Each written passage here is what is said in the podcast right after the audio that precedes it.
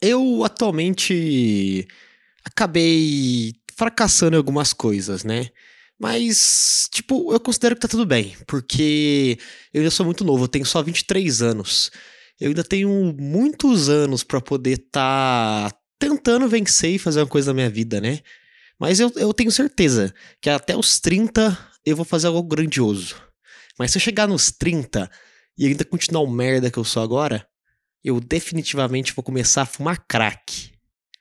Pode parecer radical, só que eu prefiro isso do que se as pessoas olharem para mim e falarem assim: nossa, o Ian é vítima das próprias escolhas, ele é um imbecil. Eu sou muito mais a favor das me olharem e me dizerem assim: nossa, tadinho, ele fuma crack, ele é uma vítima da sociedade. Isso para mim é muito melhor.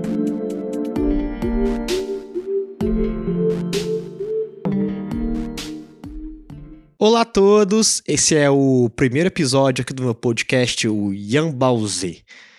Eu tô há alguns anos já, tipo, namorando a ideia de ter um podcast. A primeira vez que eu vi um podcast foi lá em 2020, que foi quando deu a pandemia, né, e todo mundo tava sem nada pra fazer em casa, vagabundeando, e, e conteúdo que tinha era ver os outros falando bosta. Eu falei, cara, eu conseguiria falar bosta por muito tempo na internet.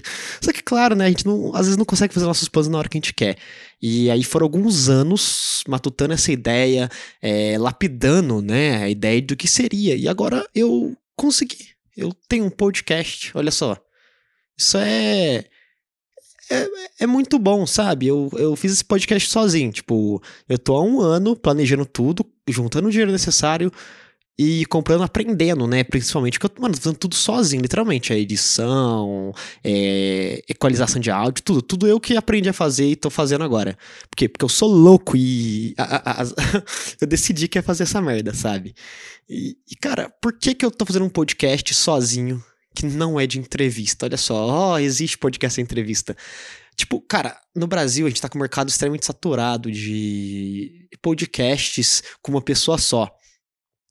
É, não, com uma pessoa só não, de entrevista. Por que, que eu confundo as coisas? Eu sou meio retardado, né? Mas tá, tudo bem.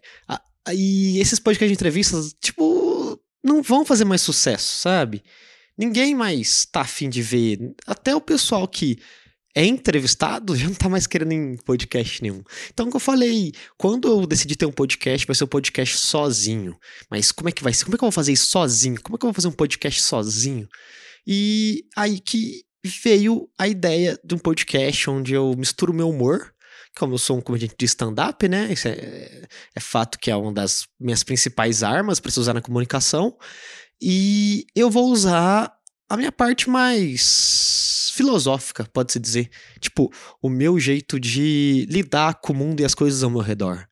Esse podcast, ele é basicamente isso. Sou eu, sentado no sofá que eu roubei da minha mãe, e ela tá me xingando já tem uns três dias porque ela não queria que eu roubasse o sofá. É, aí eu resolvi roubar mais coisas também, né? Porque, se, mano, quem rouba uma, rouba dois. Quem rouba dois, rouba três. Roubei três coisas. três é demais também. Né? Mais de três já é foda, né, mano? Mas o que, que ela vai fazer que eu roubei os três móveis dela? Vai, vai empreender? Ela não vai fazer isso. Não vai. E essa, essa plantinha aqui, ó. Roubei dela também. Ficou putíssima, bravíssima. A luminária eu roubei. Ela nunca tinha usado nenhuma dessas duas coisas. Tava parado num canto lá e eu roubei. E ela teve coragem de querer tirar de volta. Eu falei, não, deixa aí que eu vou gravar. Aí ela tá querendo que agora que eu compro dela. Deixa de doação dela pro seu filho, sabe? Porque eu, ando sofrendo ultimamente, tá bom?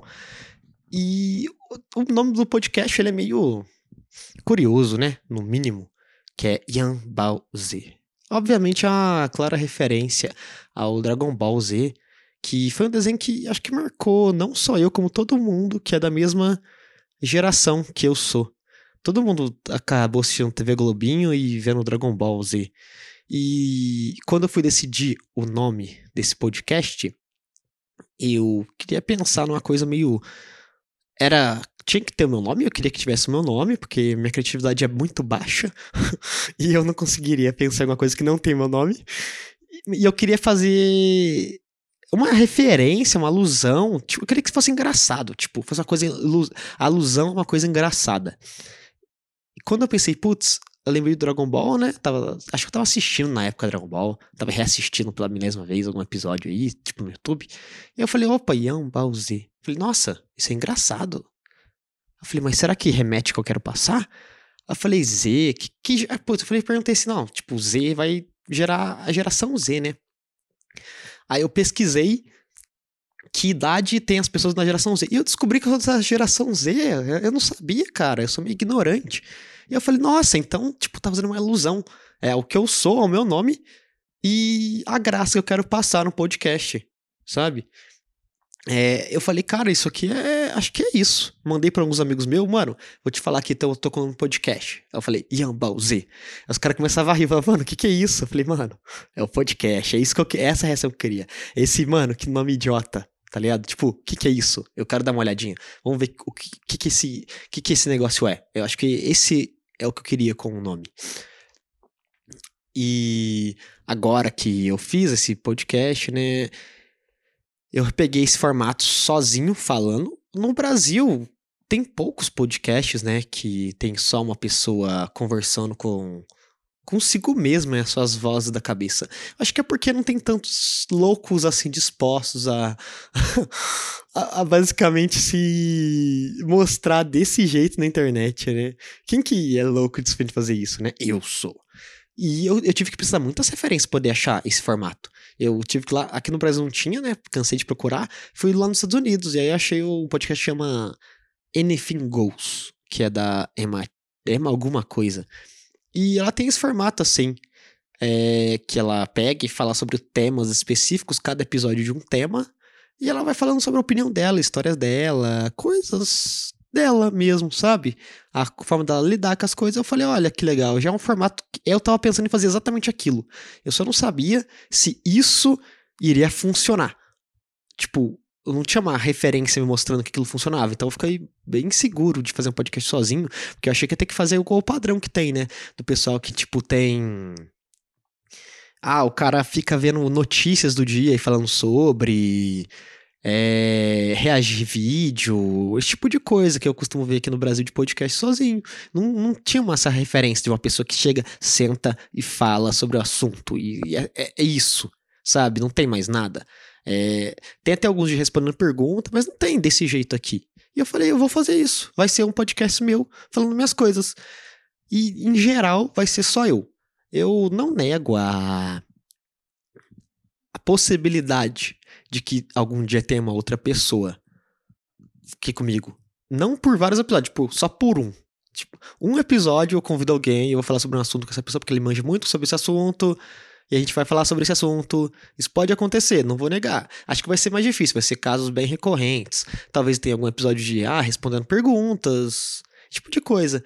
Mas em geral, eu quero que esse programa, esse podcast, seja sobre Ian Lucas lidando com os seus problemas e a sua vida e as suas questões de um jovem adulto. É, eu tô ficando velho, cara, eu sou um jovem adulto. E acho que ser esse jovem adulto me leva ao primeiro tema, que é o tema de hoje.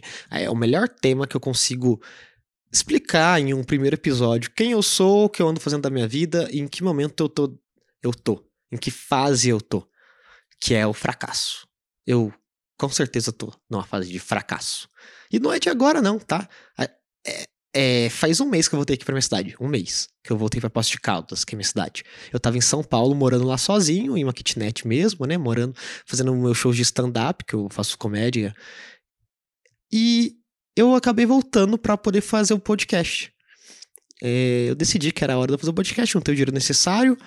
Pedi demissão do emprego que eu tinha lá, despedi do pessoal da comédia de lá. Falei, mano, tô voltando, eu vou fazer o podcast, agora é a hora disso acontecer. E já é a segunda vez que eu volto a morar com a minha mãe. Cara, é, é, um pouco triste admitir isso, tá? Porque eu sei que as pessoas veem isso como um grande fracasso, tá? Eu sei. Cara, segunda vez voltando pra morar com a sua mãe, ela não aguenta mais eu voltar a morar com ela, sabe? Eu saio de casa, ela deixa minhas coisas exatamente do mesmo jeito que eu saí. Ela só vai limpando, porque ela sabe que eu vou voltar. É, é, é nem ela, nem eu nega essa grande possibilidade de eu sair de casa novamente e voltar uma terceira vez. Tipo, isso, se isso acontecer, você pode ter certeza que, tava, que já tá planejada há muito tempo. Desde a primeira vez que saí de casa, eu já vi que eu ia ter essa esse vai e volta da casa da mãe. Mas isso é muito pela carreira que eu escolhi, né? Eu escolhi uma carreira artística, cara. Coisa de vagabundo, sabe? Às vezes eu penso em morar na praia, vender miçanga. Adoraria, adoraria. Eu só não fui desse ano porque eu vim fazer o um podcast. Senão eu tava na praia vendendo miçanga e, e, surfando. Eu tenho uma vontade de aprender a surfar, cara. Nossa, você, um dia, você vai ver, um dia eu vou ir morar na praia, tipo, seis meses morando na praia, vendendo miçanga, que eu nem sei fazer, eu vou aprender, eu aprendo rápido. Começo a vender miçanga e fico surfando. Compro, levo dinheiro só pra uma prancha de surf, fica morando em é, hostel na praia, pego minha prancha e fico surfando de manhã e à tarde eu vou vender pros turistas miçanga. Eu vou ficar seis meses da minha vida. Em algum momento da minha vida isso vai acontecer definitivamente. Eu tenho certeza. Porque é uma vontade que eu tenho já tem um tempo.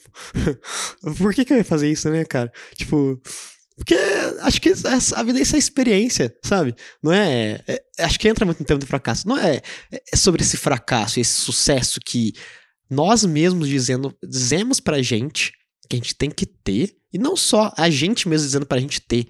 É o mundo falando que a gente tem que ter sucesso em alguma coisa. E o mundo fala um monte de bosta pra você, cara. Você só acredita se você quiser, essa é a verdade. Tipo, eu, a vida toda eu ouvi que quando eu fizesse 18 anos, eu tinha que ter carteira de motorista para me tornar um homem e dirigir um carro. Eu tenho 23 anos nesse exato momento. Fazem 5 anos que eu já fiz 18 anos. E eu nem penso em ter carro, em tirar carteira. Por quê? Porque eu não tô afim de dirigir, literalmente. Eu. Eu não conseguiria pegar. Eu não sei, tipo. Eu não gostaria de ter um, pegar um carro e dirigir, ficar cuidando da manutenção, pagando gasolina. Não, eu prefiro, quando eu preciso ir de carro para algum lugar, eu peço um Uber. Ah, mas você quer viajar? O que, que você faz? Ah, eu pego um BlaBlaCar, que hoje em dia tem, né? Que é aquele aplicativo de carona. Você pega carona com um desconhecido que vai ter uma outra cidade que tem a total possibilidade de te esfaquear, esquartejar, é, molestar o seu cadáver e você paga pra esse cara fazer isso com você, correr esse risco. Eu adoro esse risco, tá? Eu, mano, eu gosto de viajar de BlaBlaCar, não gosto de viajar de ônibus, gosto de viajar de BlaBlaCar, correndo risco de vida, correndo risco de, sei lá, o carro do cara dar um pau da estrada, ficar lá perdido, do cara ser um assassino louco. Eu adoro esse risco, sabe? E eu não eu, eu não pegaria um carro meu e iria pra um lugar. Eu vou pegar o carro de outra pessoa que eu nunca vi na minha vida e vou viajar com ela. Porque é assim que eu sou. É isso que eu gosto de fazer. E, cara, a vida toda eu vi que tinha que ter um carro. E pra mim, hoje em dia, tá tudo bem não ter um carro. E não sou só eu, tem vários amigos meus que também falam, cara, eu não tirei carta de motorista porque. Primeiramente, não tem dinheiro para ter um carro. Eles me falam também, meu, meu caso. Primeiramente, não tem condição de ter um carro. Segundamente, eu vou gastar dinheiro com um negócio que eu não tô afim de ter agora. Vai chegar um momento que eu vou querer ter um carro. Sei lá, quando você tem uma família, né? Tem um filho, uma esposa, essas paradas aí. Aí acho que vale a pena você ter um carro. Que aí realmente você vai ter que sair com a sua família. Se você tiver, por exemplo, uma moto, não vai dar pra você sair com seu filho e sua esposa. E você vai, em algum momento que você tiver uma família, você vai acabar comprando um carro. Acho que essa facilidade familiar acontece é porque a gente vê que aí, nesse caso, é o melhor sentido. Agora eu vou ter carro para ficar impressionando mulher, tá ligado? Ai, sabe? É porque tem os caras, tá? Não sei se vocês sabem, mas a chance de você pegar uma mina é 70% maior se você tem um carro. Cara, isso é comprovado pela minha cabeça.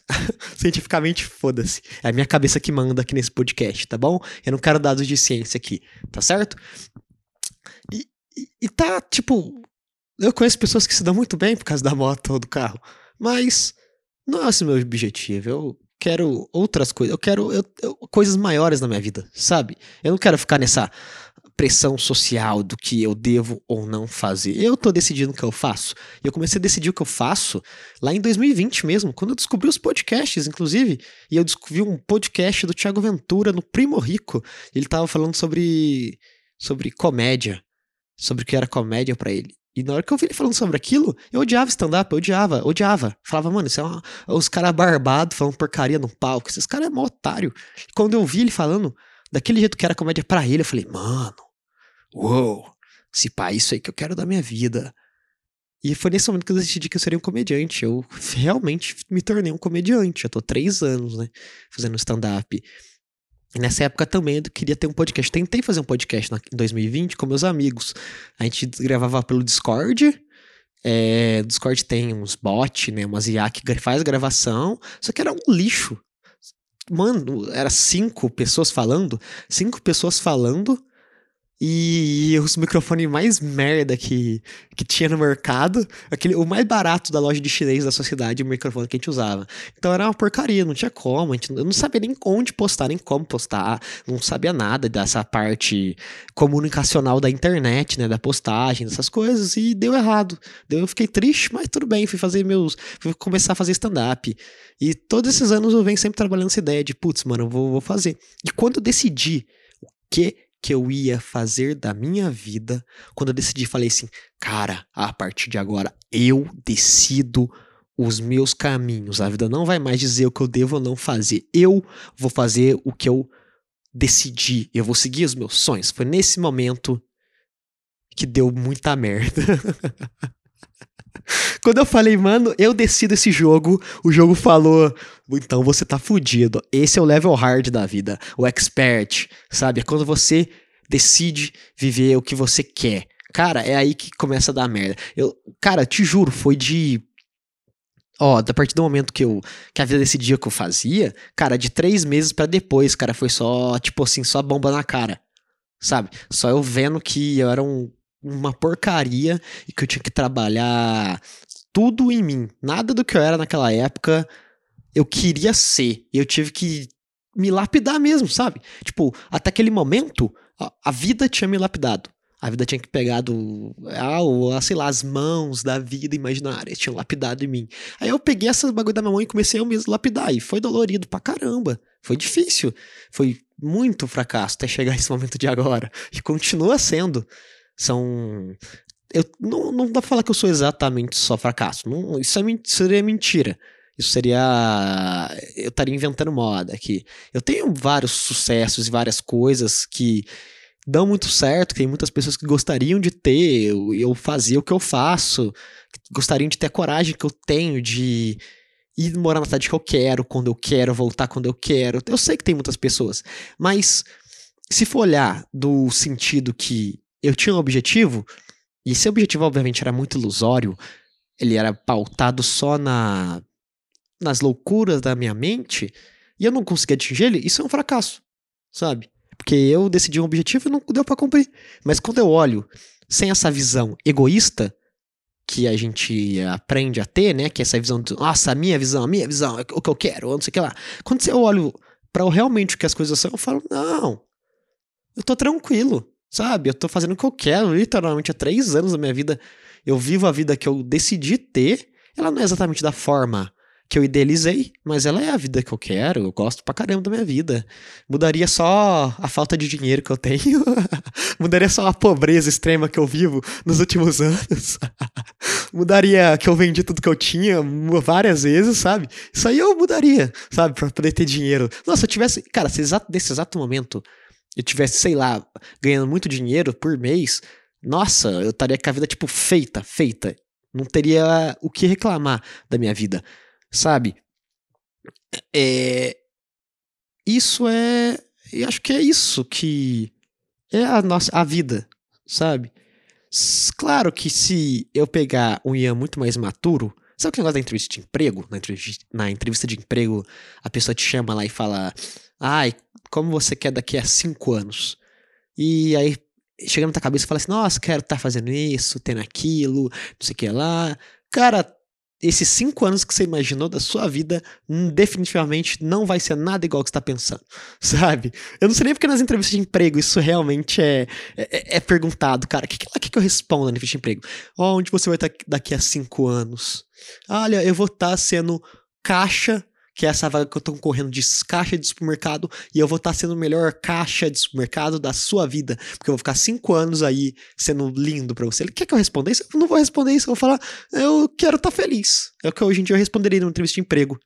Perguntar como você, onde você quer estar tá daqui a cinco anos. Eu quero estar onde eu estiver bem. É só isso. Sabe, eu não quero ter. Não, hoje em dia eu não faço planos com grandes objetivos pro futuro, porque eu sei que a minha que é muito ilusório isso. E se eu ficar focando só no que é a, a, esse ego meu diz que tem que ser as coisas, eu vou ser extremamente infeliz e triste. Eu tenho que batalhar contra isso. Então, onde eu quero estar daqui a cinco anos agora? Eu quero estar feliz, eu quero estar bem, fazendo o que eu quero. E ganhando um pouco mais de dinheiro que eu ganho agora, por favor. isso aí não, isso aí eu quero. Isso aí eu tô precisando, sabe? Mas quando você pega os 5 anos atrás, com 18 anos, e me perguntar assim, nossa, onde você quer estar daqui a 5 anos? Cara, eu não tô um, 1% perto de onde eu achei que eu estaria com 23, quando eu tinha 18. Quando eu tinha 18 anos, eu imaginava que, nossa, eu teria terminado a faculdade agora. Eu teria um cargo numa empresa, sabe? Provavelmente ia ser um engravatado. Eu, essa era a vida que eu imaginava para mim aos 18. E quando eu fiz 19 da pandemia, eu percebi que nada daquilo era era meu. Sabe? Eu nunca tinha decidido aquilo exatamente. Tinham falado para mim que era o melhor caminho.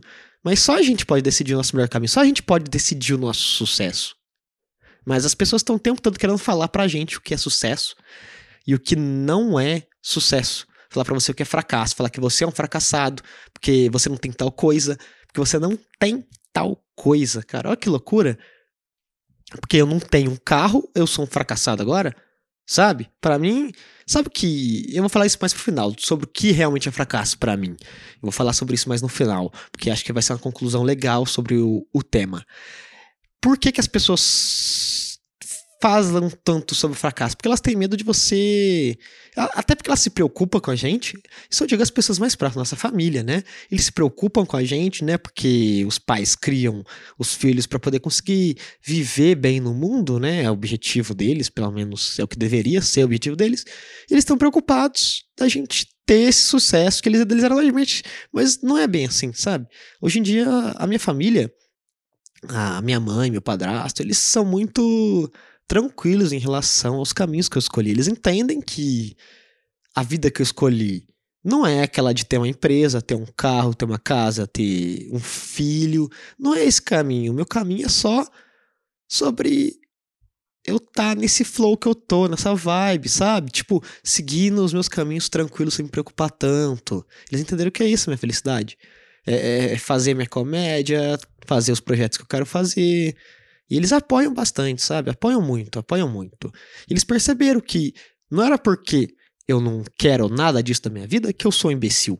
Eu continuo sendo uma pessoa que é até bem consciente sobre si mesma e as coisas, mas eu sou um fracassado. É tipo, eles entenderam isso, tipo, tá, o fracasso não tem a ver com o cara ser um imbecil. E tudo bem o filho ser um fracassado, uma hora ele vai ter sucesso. Uma hora a gente vai ter sucesso, e é se a gente continuar fazendo o que a gente faz firmemente, né? E eles perceberam, tipo, ah, tá, ser um fracassado não é ser um imbecil. Mas as, tanto é que tem pessoas que são imbecis que não são fracasso. O melhor exemplo que eu conheço de um cara que é é o maior jumento que eu conheço, definitivamente um jumento. É um amigo meu que ele não é nem um pouco fracasso. Ele, a família dele tem dinheiro, ele tem dinheiro, ele tem carro, tem carteira, tem emprego, tá finalizando a faculdade. Esse cara é, cara, ele é um, ele é um sucesso aos olhos gerais da sociedade. Ele é um sucesso aos olhos gerais. Se você não conhece ele, você fala que ele é incrível, sabe? Mas se você sabe, meu amigo, você sabe que ele é um imbecil de primeira. Eu, eu vou contar uma história, tá? É, primeiro eu vou começar com uma dica. Cara, se você tem. A partir dos 16 anos de idade, você não arruma mais briga na rua, tá? Você não arruma mais briga na rua, porque você vai levar um tiro, você vai dar uma facada, você vai morrer. Ou você vai dar um tiro, você vai dar uma facada. Você não arruma briga na rua a partir dos 16 anos de idade. Acabou. É, deu os 16 anos de idade, para de arrumar briga. Se você é um cara briguento, para, mano. Você vai se ferrar pra caramba. E esse meu amigo, ele aconteceu isso com ele, arrumou briga com 16 anos, ele tinha 16 anos de idade, ele tava ficando com a mina que era um pouco mais velha, devia ter uns 18, provavelmente. Provavelmente tinha uns 18 aí. E ela tinha um namorado. Ah, por volta da cidade, 18, 19, né? E ele tava ficando com a mina comprometida. E no, aconteceu que num bar, ele beijou essa mina, o namorado dela viu. Eu não sei exatamente que, que, o caso que resultou tá ele e a mina e o namorado no mesmo bar. Eu não sei o que resultou, mas eu sei que o cara viu. E o cara viu, ficou puto. Ele ficou putaço, porque tava, mano, vendo a namorada dele beijando um cara, eu também ficaria muito puto, sabe? Eu, eu não sei nem o que faria. Acho que eu não faria nada pra, porque eu sou meio. Porque eu não vou arrumar briga pra evitar o que aconteceu nessa história. e, e, o cara ficou tão puto que ele foi bater na mina dele. Tipo, ele não foi bater no, no meu amigo, ele foi bater na mina dele, porque ele ficou putaço. E o meu amigo, grande herói brasileiro que ele é, pegou a cadeira de lá, do bar, quebrou nas costas do cara. Ele quebrou a cadeira do cara. E o, o cara pegou, ficou puto. Mano, ele foi até dentro do bar, pegou uma faca. Meu amigo ficou olhando o cara pegar a faca e o cara aproximou até ele. Tá, eu não sei você que tá ouvindo isso. Mas se eu entro numa briga num bar, eu quebro uma cadeira no cara, o cara sai de perto de mim, vai até um certo ponto, pega uma faca, olha para mim. Na hora que o cara olhar para mim, eu já não vou estar tá mais lá tá? Eu vou estar, tá, tipo, muito longe. Porque eu não vou estar tá afim de tomar facada, eu não vou estar tá afim de reagir a uma facada. Eu vou só resolver o problema indo embora. Mas a gente tá falando do grande imbecil do meu amigo. Ele ficou lá, viu toda a cena do cara pegar a faca, mirar a faca para ele, sair correndo atrás e correndo atrás dele. Ele só percebeu que ele estava perto de levar a facada na hora que ele tinha três facadas. Na hora que ele tomou três facadas, ele falou: Nossa, é, então eu tô levando, eu vou levar uma facada. É, levei três, olha só. É, cara, olha que loucura. O moleque levou três facadas, velho. Aí eu também não sei como ele conseguiu fugir. Provavelmente na hora que ele tomou as facadas, ele saiu correndo. Alguém deve se segurar do cara. Ele saiu correndo. Ele conseguiu ligar pra ambulância, sentou na calçada, a ambulância desceu lá, pegou ele e ele sobreviveu. E ele sobreviveu porque ele foi. Ele, ele manteve a calma na mente dele e ele ficou cantando. Eu imagino que ele tava cantando 50 Cent The Club. Porque, cara, o cara não morreu com três facadas, o cara, a mentalidade dele com certeza era, mano, o 50 Cent não morreu com cinco tiros. Por que que eu vou morrer com três facadas? E esse moleque sobreviveu. Ele, ele conseguiu sobreviver a uma tentativa de homicídio, basicamente mesmo sendo imbecil, ele teve um sucesso, porque eu acho que o sucesso e o fracasso é muita sorte, a sorte é habilidade, mas é sorte, sabe? Cara, ele, ele, ele ter esse sucesso na vida que ele tem hoje, até hoje ele é um imbecil, não faz dele menos burro do que ele é, ele é um burro. Ele é um retardado. Ele continua com esse tipo de, de atitude, tipo de, cara, de não saber se portar nas ruas, basicamente. Cara, tem um ditado entre nossos amigos que é, mano, a gente não sai com esse cara. Tipo, ninguém sai com esse cara. Não sei nem como é que ele tem amigos para sair com ele. Deve ser uns caras meio loucos que nem ele, provavelmente. Mas ninguém sai com ele, porque sabe do risco que é tá com ele perto. porque o cara é um imbecil, sabe? Mas ele não é um fracassado, sabe? Ele não é aos olhos da sociedade. Aos meus olhos, ele é, nossa, é uma mistura de fracasso e imbecilidade que eu vou chamar de jumento, de chongo. É, é, a junção de imbecil e fracassado é chongo. Você é chongo. Pra mim, é, ele é chongo, sabe? Mas ele aos olhos da sociedade não é. Então, a gente tem que fazer separação. O cara fracassado, ele não é o cara imbecil. E isso é um fato. Isso é um fato. E atualmente, eu aceitei o meu fracasso na minha carreira, na minha vida pessoal, na vida profissional. Porque se eu for olhar com muito carinho em todas as partes, que é a profissional e a pessoal, eu não. não tá essas coisas, tá? tipo, nunca esteve bem, sabe? Mas a gente tá falando de um ponto que está bem mal. Esse que é o ponto que eu tô chegando aqui. Mas eu aceitei o fracasso. Eu falei, não, mano, esse fracasso de que dizem que eu tenho, que se eu olho com os olhos da sociedade eu vejo em mim, eu aceitei ele. Eu falei, não, quer saber? Que eu, eu sou um fracassado mesmo. Quer saber? É, eu sou um bosta, eu sou um lixo. É, e tá tudo bem, eu vou continuar sendo pelo tempo que for preciso. E eu despertei essa mentalidade de parar de buscar o sucesso e começar a buscar o que eu queria quando. Eu não sei se é a frase de um livro, não sei se é a frase de alguém, não sei se é a frase de um filme. Eu não lembro onde, de onde é essa frase, o nome da pessoa. Acho que foi alguém que falou em algum lugar, às vezes algum algum canto aí do mundo, sabe? Que é a frase de seja o melhor amigo do fracasso. Fracasse por 10 anos seguidas e veja o que acontece. Cara, essa frase é foda, porque ela te faz abrir o olho sobre que, que cara, você vai fracassar. É o processo fracassar. O processo te exige que você fale, e fale, e fale, e fale. E vá tentando corrigir, e faça isso por muito tempo até um dia você conseguir fazer com maestria aquilo que você se propôs. É parte do processo. Você tá fracassando, sabe? É, você não tem como fugir disso. Se você quer ser bom em algo, se você quer fazer algo, se você almeja algo, você vai ter que se tornar o melhor amigo do seu próprio fracasso. Você vai ter que aceitar ele. E quanto mais você lutar contra ele, falar, ah, eu não sou isso, ah, eu não sou aquilo, é, ai, não, eu não posso errar, eu não posso fazer isso, mais você vai fracassar, você vai fracassar de qualquer jeito, né? Mas mais você vai ser infeliz. Eu cheguei, já cheguei em vários pontos da minha vida onde, por eu não aceitar o fracasso, eu, eu não sei, eu senti um, o peso do mundo nas minhas costas, sabe? Eu lembro até de hoje de uma situação, deve fazer um ano e pouquinho isso, um ano e, tipo, dois meses, mais ou menos, que eu comecei a fazer aulas de pintura, né? Então eu comecei a fazer pintura. É, eu, até hoje eu pinto às vezes, de vez em quando, faço pintura com nanquim que é a tinta de carvão, que usa muito lá no Oriente. É muito legal essa tinta. E quando eu comecei a fazer, eu tentei fazer um quadro de amigo secreto, porque eu sou um vagabundo. Essa história é muito boa, inclusive. Que eu, eu fazia negócio de estática. Eu tenho umas alergias, hoje em dia eu tô descobrindo que é alergia a glúten, que me dá umas bolinhas na testa. E eu tava fazendo um tratamento lá nessa clínica é, tirar essas bolinhas da minha testa e me convidaram para amigo secreto. Eu falei, putz, vamos lá pro amigo secreto, né? Da... O pessoal era gente boa, a dona lá até hoje, nossa, uma querida de uma mulher. É, nossa, muito, muito legal. Ah, esqueci o nome dela, mas. Mas acontece, tá bom? Eu sou um péssimo pessoa, tá certo? Estou admitindo isso aqui. Eu não lembro o nome dela, não lembro nem o nome da clínica dela, mas eu lembro o endereço e os trabalhos dela. É isso que importa aqui, tá certo?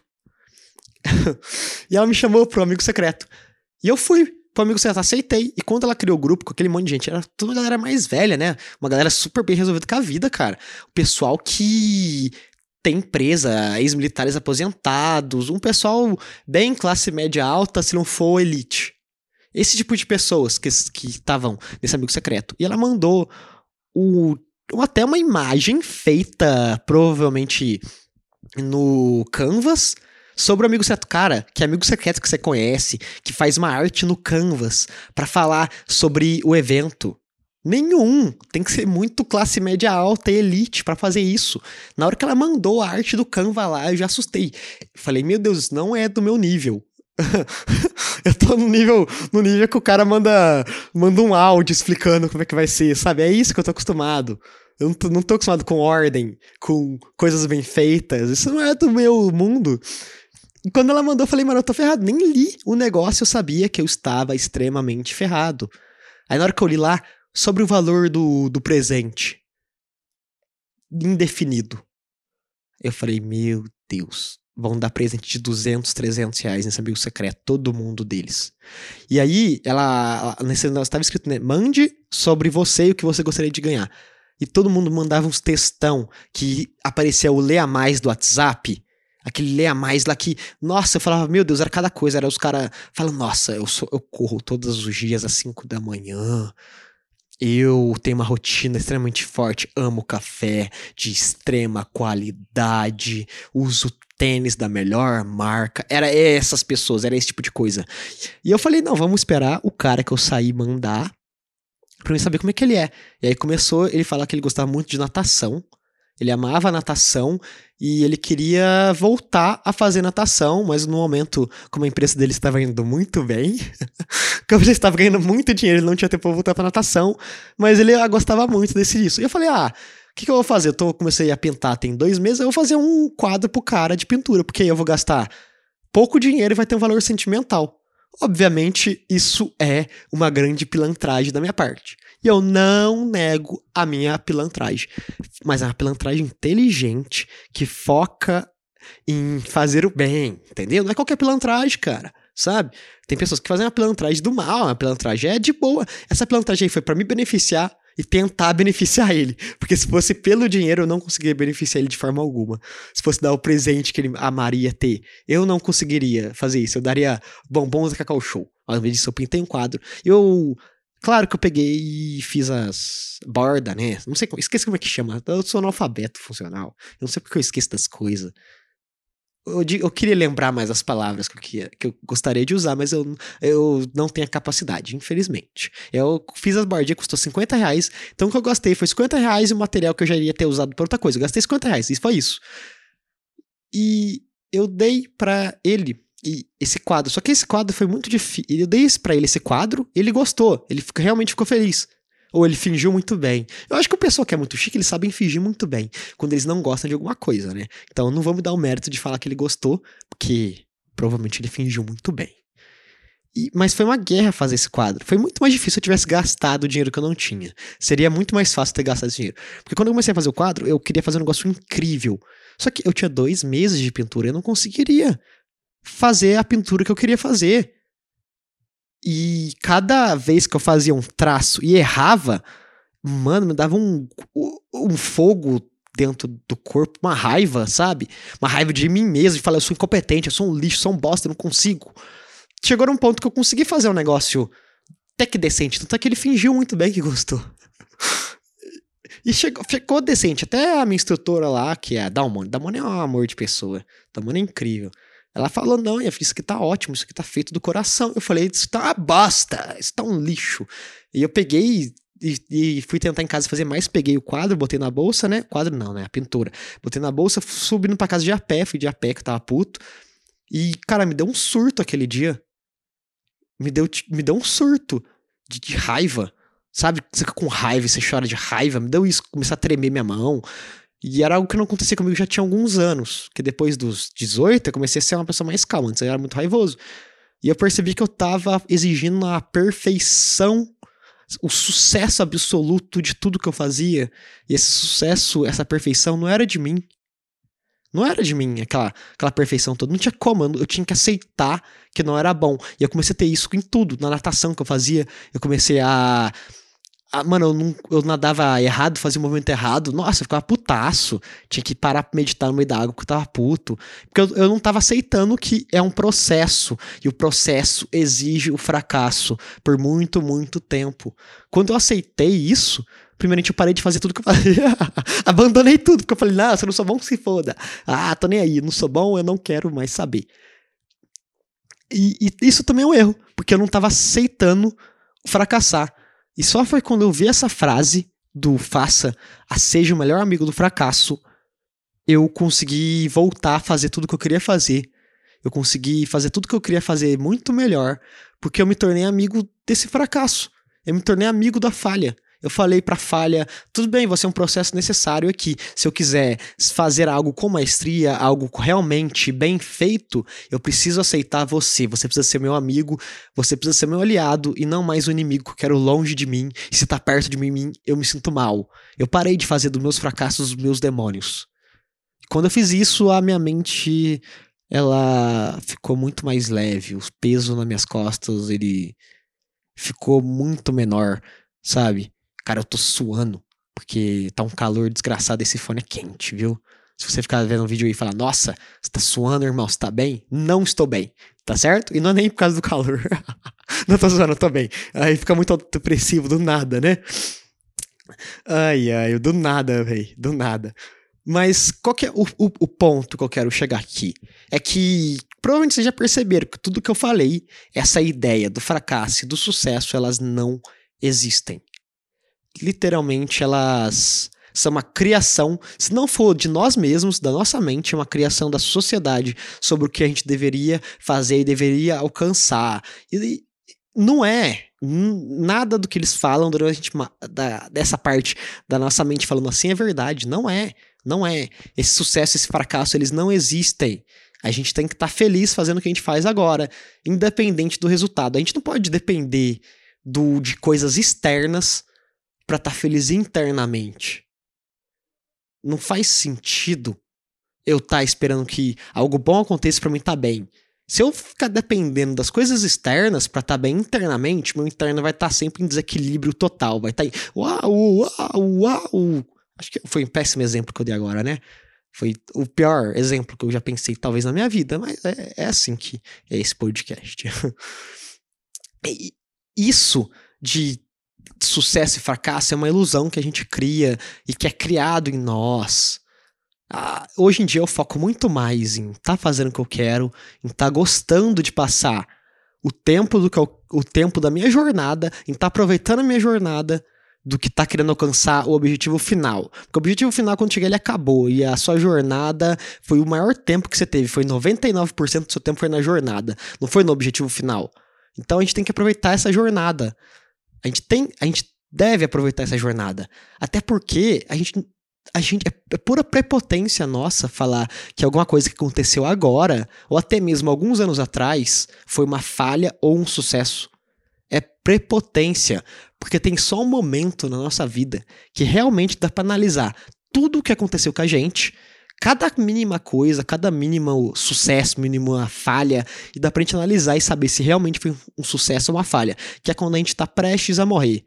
A gente tá não dá pra falar um tempo exato, mas a gente sabe que ele tá com um câncer terminal aí, sabe? Você tá, você tá infartando lá e você sabe que vai dar, uma hora vai dar um infarto final, você vai morrer você consegue analisar a sua vida de uma forma lúcida, é a palavra, de uma forma lúcida e falar: nossa, aquele, aquilo que um dia eu pensei que era o meu maior sucesso, hoje em dia eu vejo que não foi nada.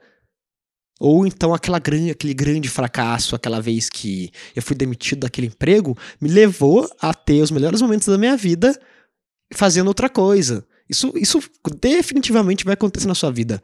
Ah, ainda mais a gente que é um pouco mais jovem, né? Tem seus 20 e poucos anos, até menos, até, sei lá, 16. A gente fica olhando para as coisas muito previamente, né? A gente olha para as coisas atuais só e não consegue perceber que o tempo vai passar e as coisas vão mudar. E eu penso, o tempo vai passar de qualquer jeito. A gente não consegue ver isso. Que o tempo passa de qualquer forma. S sabe, eu saí da faculdade quando eu tinha 19, porque. Putz, pra mim, cinco anos era muito tempo. Quatro anos que na faculdade. Quatro anos era muito tempo. E esses quatro anos passaram. E não foi nem um pouco de tempo. Eu não fiz nada tão super produtivo. Na verdade, eu fiz. Mas eu poderia ter feito a faculdade. Não teria influenciado tanto na minha vida. A gente não deve deixar de fazer alguma coisa pelo tempo que aquilo vai levar. Porque as, tudo leva tempo, até as coisas que a gente mais quer, tudo leva tempo, tudo leva muito tempo e o tempo passa de qualquer jeito. E se você não fazer o que você quer, sabendo que as coisas levam tempo, no fim você não vai fazer nada e vai querer ter feito muita coisa. Isso é verdade, tá? Se você for uma pessoa mais nova, que tá ouvindo isso aqui, tá com medo do, do quanto tempo leva para as coisas, cara, não tenha esse medo, tá? Porque senão você vai se arrepender. Isso é, isso é um fato. Isso é, tipo, um grande fato. E esse sucesso e esse fracasso, ele é muito momentâneo, essa visão nossa boba. Até é, eu vou falar aqui duas histórias, duas histórias de dois amigos meus que foram amigos muito, muito próximos. Não é que é esse outro amigo que é só um conhecido, que é amigo mais de um outro amigo meu, sabe? Mas eu conheço ele há alguns anos, né? Esses dois amigos são amigos de verdade, então são amigos que a gente cresceu junto. O primeiro é o exemplo do amigo meu, que a gente era muito amigo até os 14, e aos 14 ele começou a andar com pessoas mais velhas, que ah, usava droga, bebia, fumava, e ele começou também, com 14 anos de idade. Ele começou a fazer de tudo. É... E ele não foi de uma forma leve, sabe? Eu comecei a beber também com 15 anos de idade, fumar com 15, também, mas foi tudo de uma forma bem mais leve do que você começar a vender droga, por exemplo. Esse meu amigo começou a entrar nesse mundo, um mundo muito pesado de venda de droga, de é, sair com pessoas envolvidas no crime realmente, né? Ele se envolver no crime realmente, droga, rodo. É, ele, quando ele tinha 16, ele ficou vários anos nisso, tá? Ele ficou até os 17, 18 nessa onda. Quando a gente tinha 16 anos, eu encontrei ele. E o moleque, ele ficou esses dois anos sem ver ele. Quando eu encontrei ele, ele tava acabado, cara. Ele tava magrelão magrelão, a voz dele mudou. Ele tinha uma voz de uma pessoa normal, ele ficou aquela vozinha, a voz de Noé, aquela. E aí, tio, você tá bom? Como é que vai? Que essa, eu não sei que, qual a quantidade de maconha ou de cigarro você tem que fumar para poder começar a, a, perder a voz desse jeito. Eu não faço ideia como é que o cara conseguiu mudar a voz dele de tanta droga e bebida. E deu mais um pouco de tempo, acho que com 17 ou quase 17, ele até chegou a ser internado por um certo tempo. Ele foi internado porque ele tava viciado em droga e tava com risco de ter overdose. Então, assim, vários BO. A família dele. O moleque era. Não era um, um drogadinho. Ele era o drogadão. Ele era o. Ele era esse cara. E ele conseguiu sair dessa vida. Felizmente, ele conseguiu. Hoje em dia, a voz dele até voltou. Não só isso, não só a voz dele voltou. Ele arrumou um emprego. Ele arrumou um emprego, ele criou a própria empresa de óculos. Ele, tá, ele tá no segmento de óculos. Ele tem uma empresa de óculos. Ele faz várias coisas para uma outra empresa muito grande de óculos também. Ele tem a minha idade, 23 anos. Ele quando a gente tinha 17 anos, ele estava na pior das piores fases que acho que um ser humano consegue chegar. E agora, com 23 anos, ele tá mil vezes melhor do que eu tô. Então, esse cara que tava muito mal já tá super bem. Talvez daqui a 5 anos ele volta a usar muita droga e vai se internar de novo, sabe? Isso pode acontecer. Não tô desejando isso pro cara. Mas é uma possibilidade, tá? Existe essa possibilidade. Ninguém sabe daqui a cinco anos. A gente não sabe, a gente pode planejar, fazer tudo, mas as coisas não dependem só da gente. Isso pode vir a acontecer. E aí a gente vai ficar pegado nessa visão dele de um sucesso, um fracasso. Não, ele é o que ele é agora. Ele, ele tem que estar tá bem fazendo o que ele faz agora. Ele tá. Eu espero que ele continue assim para sempre. E eu tenho outro amigo meu, que nessa mesma época que eu tinha 15 anos, eu tinha 15, 14, ele. ele os pais dele eram dono de uma empresa de distribuidora dessas fábricas, sabe? Tipo a Danone. Ele fazia serviço para Danone e algumas outras gigantescas empresas. E ele era literalmente milionário, cara. Milionário. Ele tinha todos os videogames. Todos. Imagina todos da época. Era o PlayStation 4, Xbox One, Nintendo Switch. Tinha todos os jogos, todos os videogames. E quando a gente ia na casa dele, não tinha um jogo que a gente queria jogar. Ele comprava na hora o jogo. Eu vi isso acontecer várias vezes. Ele fala assim: ah, lançou esse jogo aqui, deixa eu comprar. Ele comprava assim, tudo, três cliques ele comprava um jogo de 250 reais. Só porque a gente ia jogar uma vez aquele jogo e nunca mais ele comprava. Não só isso, é. Ele tava num. Era um sucesso absurdo, muito dinheiro. Ele tinha um motorista particular. Ele mandava um zap pro cara, ele ia lá buscar ele. Olha, isso é, um, isso é meu sonho, chegar nesse nível que eu tenho um motorista particular para me buscar 24 horas por dia onde eu tiver, na situação que eu tiver, e esse cara andar armado, sabe? Esse é o meu sonho, definitivamente é o meu sonho.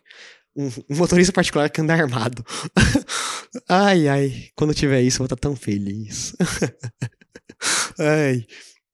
E ele era muito amigo nosso, né? Meio de algumas outras pessoas. E a gente tinha um negócio que a gente chamava de o evento na casa dele. A gente ia uma vez no mês, às vezes duas vezes, uma vez cada semana. A gente ia bastante pra casa dele.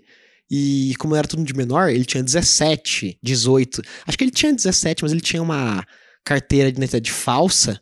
Que ele foi fazer 18 só um pouco depois, mas ele conseguia comprar bebida. Eu lembro disso, que a gente ia no mercado, a gente encheu o carrinho de um monte de besteira de salgadinho, das coisas, e um monte de bebida, só a bebida mais cara bebida que eu nunca mais bebi. Eu só bebi com 14, 15 anos porque ele comprava. Ai, nossa, mas tá falando, um cara de maior comprando bebida para de menores? Não é aliciamento de menores? Com certeza é. Mas era eu que pedia. Eu aliciava o de maior a comprar coisas para mim. Basicamente, eu sou terrível. Era isso. e aí ele comprava as bebidas, cara, ele não tava nem aí. Toda semana ele gastava uns 300 reais com a gente. Sempre que a gente ia, 300, 400 reais era as bebidas mais caras. É até pouco, né? Tinha vez que a gente comprava umas bebidas mais caras, eu lembro de dar 500 reais. Eu lembro disso. Ainda comprava umas cox, mini coxinha. Nossa, era muito dinheiro que ele gastava. Fora o jogo que ele comprava, o cara gastava mil reais por mês aí pra se divertir com os amigos. Eu lembro uma vez nós no Hop Harry no Hop Harry lá em São Paulo. E era o brinquedo mais legal lá na. Eu não sei como é que tá o Hop Harry hoje em dia. Eu tinha ouvido que fechou e abriu, eu não sei nem se tá aberto mais. Mas o brinquedo era o looping, que é aquele brinquedo que é um carrinho, né? Que ele dá aquela. dá o looping, aquele 360 e vai. E a fila daquilo era esmagadora, fila de 4 horas. Ele chegou e falou assim: mano, vem comigo. A gente foi até uma cabine lá, comprou o VIP. De. Era 200 reais cada pessoa o VIP, se não me engano. Não, acho que não era 200, não, vai. É, uns 100 reais era o VIP. 100 reais o VIP para três brinquedos, 100 reais cada pessoa. Alguma coisa assim. Ele comprou para eu e mais três amigos. Então ele comprou cinco VIPs. Ah, tipo, assim. Ah, passa no débito aí. Comprou. Foda-se. Pra ele não fez nem cosquinha. A gente pegou a fila, entrou no VIP e brincou no brinquedo. O moleque tinha muito dinheiro. E de um dia pro outro. De um dia pro outro não, vai. De um mês pro outro, do nada a empresa dele faliu em dívida, não sei o motivo, acho, eu acho que eu sei mais ou menos, mas também não vou ficar falando. Mas a, a empresa faliu, faliu, quebrou, vendeu tudo, demitiu todos os funcionários, é, ficou com um monte de dívida, a família dele cheia de dívida, ele cheio de dívida, não tinha dinheiro pra pagar a faculdade, e ele, do sucesso absoluto, veio pro pobre absoluto. não vou chamar ele de fracassado, porque esse cara é foda, mano, ele se reergueu, não tá rico, não, tá? Ele tá classe média baixa. Agora, ele não tá mais pobre total, endividado. Ele tá, tipo, ele finalizou a faculdade, é, tem, tem emprego, emprego em fábrica, assim, na parte administrativa, né? Tá, mora sozinho com a namorada, tem a vida dele, conseguiu, ele conseguiu sair daquela merda absurda que ele caiu de ter zero reais na conta e dívidas acumuladas, sabe? Ele conseguiu sair. Então, isso para mim é um grande sucesso da parte dele. Mas para a sociedade, o maior sucesso dele foi quando ele tava lá super bem. E o maior fracasso dele é quando ele caiu. Para mim, o maior sucesso dele é quando tudo caiu na vida dele. E ele pegou, juntou as forças dele e deu um jeito de viver uma vida digna. Tipo, ele perdeu tudo, perdeu tudo que tinha. E mesmo assim, agora ele tem muito mais do que ele tinha naquela época. É uma pessoa muito melhor agora. Ele, tornou, ele já era uma pessoa muito foda naquela época. Mas hoje em dia ele é uma pessoa muito melhor, uma pessoa de se admirar mesmo, sabe? Um cara. Aquele cara que você fala assim, mano, esse cara é um ótimo exemplo a se seguir. Ele já era naquela época, mas hoje em dia ele, é, ele acho que a verdadeira riqueza dele é essa. Ele, ele, ele, perdeu os bens materiais dele, mas a riqueza dele continuou. Que foi sempre ser um cara para se inspirar, sabe? Ser uma inspiração. Ele continuou sendo essa inspiração, mesmo tendo fracassado total para a sociedade. Ele continuou sendo sendo esse sucesso que ele é na essência dele, e por causa disso ele se reergueu. E eu tenho certeza que daqui a 10 anos ele vai estar tá rico de novo. Eu não tenho dúvidas disso, que ele vai estar tá rico. Então, esse sucesso e fracasso que a gente considera no momento, ele é o, o que menos existe ainda. Isso aí é pura brisa de maconha estragada que a gente fuma no Brasil, que é o prensadão, tá? Isso, ah, mas eu não fumo maconha, alguém tá marolando na tua cara. Aí você tá ficando louco. É, é o que tá acontecendo, sabe? É o, é o que tá fazendo parte da sua vida. E por que ser amigo do fracasso é tão importante? Porque se você não for amigo do fracasso, você vai ser inimigo do fracasso. E ser inimigo do fracasso leva aquela coisa muito perigosa que eu falei aqui no começo na metade, não sei, eu tô perdido, não sei quanto tempo tô falando, não sei quanto tempo. Eu tô aqui com esse microfone na mão, não faço ideia. Eu sei que eu tô com calor, eu tô querendo acabar isso aqui. é o que eu sei, é o que eu tô querendo. Estou querendo acabar com isso aqui. eu, não sei nem como é que eu tô conseguindo falar há tanto tempo, eu não faço ideia. Eu sei que é muito tempo, eu não sabia que eu tinha essa capacidade de falar por tanto tempo assim. Eu não fazia ideia dessa minha capacidade, tá? E vamos voltar ao assunto que é você tem que ser um amigo do fracasso, não você é inimigo do fracasso. Senão você vai parar de fazer o que você quer. Você vai parar de seguir o seu sonho porque você está sendo inimigo do fracasso. E ser um, e, e não aceitar o fracasso, odiar o fracasso, odiar as suas falhas, é o seu pior erro. É um erro tão forte que é o único caso que eu consigo chamar realmente de fracassado. Fracassado é aquele que tem medo de fracassar. Vamos, pode mudar no dicionário. No dicionário tá escrito lá que fracasso é a ausência do êxito. E êxito quer dizer atingir o objetivo final. Pode mudar. Isso aí é imbecilidade do dicionário. Pode escrever. Fracassado é o cara que não tem coragem de fracassar. Esse é o fracassado. Se você tem medo de fazer alguma coisa por, por rejeição, por falta de resultados, você tá fracassado. Aí sim você é fracassado. Aí sim você é um bosta. Se você tem medo de tentar por conta de si mesmo, tá se limitando porque a sociedade te limita. Você não pode ter esse medo. Você tem que meter a cara e tá disposto a, a, a quebrar essa carinha aí. Todo dia, toda hora, que nem um louco maluco fracassando por muito tempo. Você tem que ter essa vontade se você quer faz, viver o que você quer. Se você não quer viver o que você quer, se você quer deixar a, as energias, os, os astros, a, o seu signo dizer o que você deve viver ou não viver, aí beleza. Aí você vai. É, eu considero um fracassado o cara que é assim. O cara que não tem forças o suficiente para viver o que eles quer realmente e tem que ficar e fica vivendo o que os outros querem. Mas claro que tem que ter um equilíbrio nisso também, né? Eu nunca tive equilíbrio, essa é a verdade. Nunca, eu até vou fazer um episódio algum dia aí sobre equilíbrio. Porque eu nunca tive o equilíbrio. Eu sempre fui muito radical. É, Nossa, eu quero fazer isso? Então eu vou fazer e acabou. Hoje em dia eu tento encontrar um pouco mais o equilíbrio, mas ainda estou definitivamente muito longe de um equilíbrio. A gente, você não precisa ser que nem eu também, que vai lá e destrói tudo e arrebenta tudo. Eu não quero mais ser assim, eu não quero mais olhar para trás e ver que eu destruí um monte de coisa por egoísmo mesmo, sabe? De fazer o que eu queria e tanto faz os outros. Hoje em dia eu vou com mais calma, eu faço o que eu quero, mas eu faço o que eu quero com mais sabedoria. Eu diria que é a palavra certa aqui. Faço com mais sabedoria para evitar destruir o que eu posso, o máximo que eu posso. Mas eu também assumo o risco de de quebrar algumas coisas pelo bem maior de mim mesmo, sabe? Eu, eu assumi isso. Eu acho que todo mundo deve assumir esse compromisso de risco.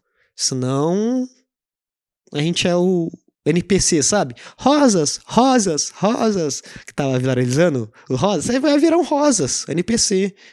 Porque você não vai ter livre arbítrio, porque você vai estar tá se limitando. Você tem livre arbítrio, mas se você limitar, se você se limitar, é muito pior do que alguém, do que alguém te limitar, ainda pior. A gente não pode se limitar. E acho que é, acho que esse é o episódio de hoje. Acho que esse é o primeiro episódio do Yan Z. Ele vai seguir essa mesma linha até até até o tempo de vida desse podcast. Eu, eu gostaria que fosse muito alto. Eu gostaria de fazer. Eu, eu, gostei de fazer isso aqui, quer saber? Eu gostei muito de fazer isso aqui. E eu vou continuar fazendo até eu não querer mais. É, a gente tem que fazer uma coisa até quando a gente não quer mais. Mas aparentemente eu vou querer fazer isso aqui por muito tempo. E eu vou me divertir fazendo isso aqui por muito tempo. Porque é falando das coisas que eu quero, é fazendo as pedras que eu quero fazer, é brincando que eu quero brincar. Não tem por que eu não fazer. Eu já comprei os equipamentos, gastei muito dinheiro, então eu vou continuar fazendo até, eu, até eu querer fazer. Espero que dê certo, espero que isso que dê muitas views, que mil pessoas assistam esse episódio. Mas se não acontecer também, eu não tô fazendo por esse sucesso, sabe? Eu tô fazendo porque eu sei que eu vou gostar de fazer isso, independente do resultado final. Eu não vou me limitar esperando o resultado. Se três pessoas estiverem assistindo, vai estar tá rolando. Se 10 mil pessoas estiverem assistindo, vai estar tá rolando. Se só eu estiver assistindo, vai estar tá rolando isso aqui. Por um certo tempo também, tá? Até eu estiver gostando de fazer. Claro que se tiver 10 mil pessoas e eu ganhando 100 mil reais por mês assistindo isso aqui, eu vou querer, eu vou gostar mais de fazer. do que tiver uma pessoa ganhando zero reais e gastando fazer. Mas vai rolar por muito tempo sem esse podcast, porque eu sei, eu sinto, eu sou louco o suficiente, porque esse podcast é sobre a minha cabeça e não dados científicos. Muito obrigado a todos que assistiram até aqui. Se você assistiu até aqui, você deve ter gostado. Então, eu espero que você conte para seus amigos sobre a, a existência desse podcast, compartilhe sei lá, no Instagram, Facebook. Ah, aposto que quem vai ouvir isso aqui não, não tem idade para usar Facebook mais, sabe? Eu tenho certeza que o público-alvo disso aqui não usa Facebook. Então compartilha no Instagram. Ah, nossa, uou, publica lá o, o episódio. Nossa, gostei muito da, da desse podcast. É, se eu, não, eu, vou publicar em algumas plataformas, eu nem sei o modelo dessas plataformas, de, se é curtida, se é avaliação de estrela, mas se eu sei do Spotify e do YouTube, é isso que eu sei que tem como avaliar. Então no YouTube vai lá, dá a curtida, comenta, se for Spotify, avalia lá em cinco estrelas. Porque é, vai me dar forças para continuar e continuar fazendo esse projeto que eu tô gostando de fazer.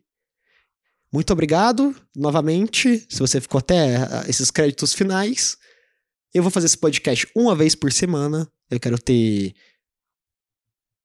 eu vou, eu vou decidir o dia ainda, mas eu tenho na minha cabeça que vai ser quinta-feira. Ou quarta-feira. Acho que quarta-feira é um dia muito bosta. Que as pessoas precisam de alguma coisa legal para fazer, senão a vida fica uma porcaria. Então, provavelmente vai ser na quarta-feira. E eu quero fazer uma vez por semana. O, o compromisso que eu vou assumir é de uma vez a semana. Vai ser um compromisso meu. Toda quarta-feira, algum horário que eu não decidi ainda, vai ser postado o podcast e eu sempre vou estar postando nas quarta-feiras. Pode ser que aconteça de eu fazer dois por semana. Pode acontecer. Eu tenho essa vontade. Eu não sei se eu tenho essa capacidade. É diferente. A vontade eu tenho. Você tem capacidade. Se eu tiver, eu vou fazer dois episódios. Mas o compromisso que eu quero firmar é um por semana. E pode acontecer de alguma semana aí sair dois. E aí é bônus, tá? Aí você agradece a Deus e fala: Ó, oh, que alegria que ele fez dois. Mas o compromisso é um só. Aí, se eu não fazer um um podcast por semana, pode me xingar nas minhas redes sociais pessoais, que é o Instagram, o Ian Lucas. Também tem o, o Instagram, que eu nem criei ainda, inclusive. Vai ser alguma coisa com Ian Balzi. Se não for só Ian Balzi, vai ser Ian Balzi Podcast. Um dos dois vai ser o Instagram disso aqui. E acompanhem, compartilhem, comentem, falem para os outros sobre. E é nós. E isso é Ian Balzi.